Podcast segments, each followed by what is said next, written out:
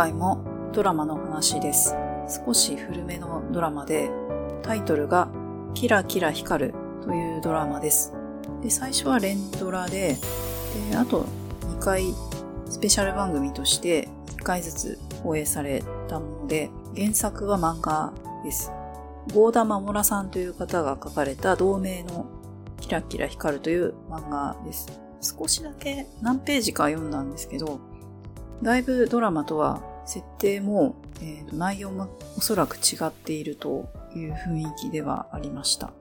法医学を専門としているお医者さんでで、死んだ人がどうして死んでしまったのかっていう原因を探るというのが主体のドラマのストーリーなんですけど、豪華キャストで、主人公が深津絵里さんが演じていました。であとは松雪康子さんが刑事役として出演していて、あとその同僚の観察医として小林聡美さん、食卓医として鈴木京香さんですね。で、主にこの4名が中心で話が進んでいくんですけども、観察医というのは、死体解剖保存法に定義されているので、死因の明らかでない死体を解剖して、その死因を明らかにするというものなんですけども、東京23区、大阪市、京都市、名古屋市、横浜市、神戸市、福岡市に導入されたが、京都市、福岡市、横浜市では廃止され、2016年現在、東京23区、大阪市、名古屋市、神戸市の4都市で運用されている。正常に機能している地域は東京、大阪、神戸のみであるという指摘もある。これはウィキペディアの情報です。深津絵里さん演じる天野光という女性が医学部卒業後脳外科に進む予定だったんだけれども、たまたまその卒業祝賀パーティーで事故に巻き込まれて人が亡くなるんですけども、そこに観察医として現れた女医がいて、死んでしまった人はもう生き返れず話すことができない。だからその死者の最後の言葉を聞くことが私たちの役目だっていう言葉を聞いて、脳外科ではなくて観察医になることを決めるんですけども、それでその東京都の観察医務医官に配属されるところから始まります。関東観察医務医官の部長で田所さんという方がいるんですけど、それが柳田敏郎さんが演じてるんですね。で、毎回死因不明の死体が出てきて、それで現場に急行して、現場の状況とか見たりとか、あと、まあ、実際に解剖して、どうしてその人が亡くなってしまったのかっていうことを、まあ、調べていくミステリーというか、まあ、遺体を解剖して、いろいろ考えるわけなんですけども、4名の女性が主に中心で回っていくって先ほど言ったんですが、最初はあのレストランでプライベートのことを話してるシーンから始まるんですね。4人女性で。で、他にも法医学のドラマっていうのは後々出てきているんですけど、それがアンナチュラルというこちらのドラマも本当にすごい好きで何回も見てるんですけど、それも割と食事のシーンっていうのがあって、両者に共通するのは、やはり食べることは生きることとイコールだから、そういう感じで始まるのかなっていう感じもするんですけど、まあ、こちらのキラキラ光るは、その、まあ、軽快なその女子トークから始まって、あ全体的に暗い雰囲気はないんですね。事件があって、遺体があって、まあ、犯人がそこから導き出せたりとか、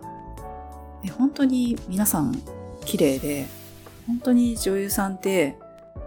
美しいなと 見てて思えるのと、やはり人の生き死にがかかっている、まあ、死んでしまってるので、それも見ていて、死なない人間はいないから、人事として対岸の火事として見てしまいがちなドラマではあるんですけど、例えば私は今東京に住んでるんですけど、まあ、不慮の事故で死んでしまったとして、死因がわからなければ、やはりその、こういうところで解剖されるっていう可能性もあるわけで、ドラマになってるから特別とかではないんだなっていうのを見てて思ったんですよね。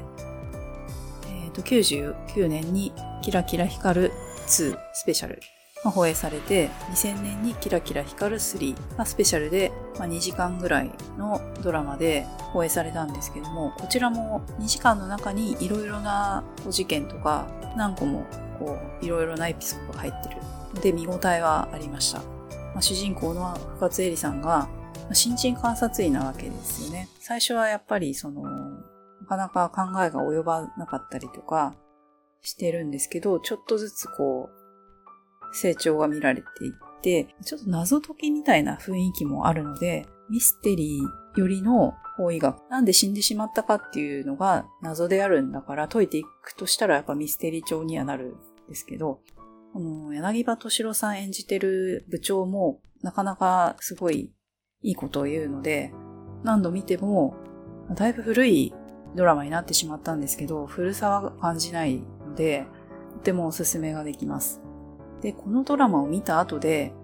観察医という仕事にすごく興味を持って、